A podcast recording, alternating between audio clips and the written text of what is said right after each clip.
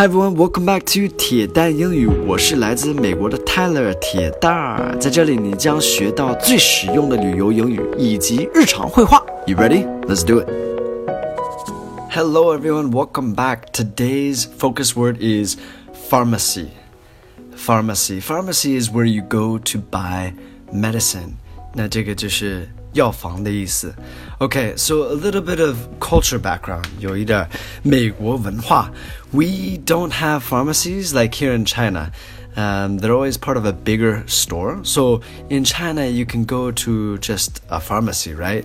在中国都是独立的这样的药房。我们在美国都是在什么大的超市里边一部分有这个 pharmacy。咱们看一下这个今天的对话吧，然后可以了解一下。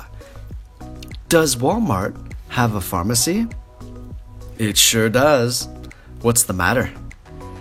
Need to get some Advil to see if I can get this fever down.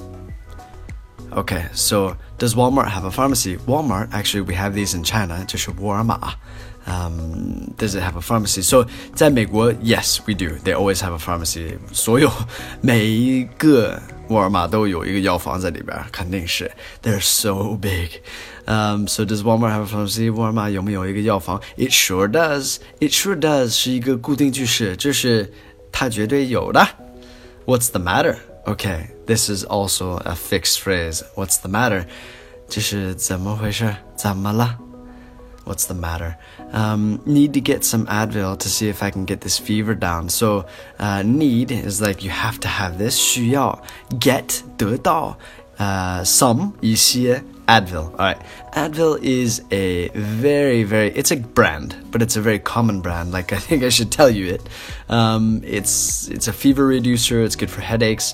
Um, 是一种药，是 ibuprofen. I don't know how to say that in Chinese. It sounds just like it. Anyway, very common brand, and it helps with fevers and head colds and a lot of things. So, yeah, some key vocabulary today. 今天的关键词是 at uh, Walmart.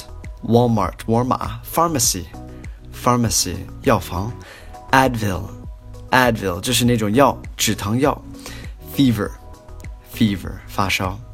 all right, that's it for today. Thanks for listening. I'll speak to you guys soon. All right, take care. Have a good day. Bye.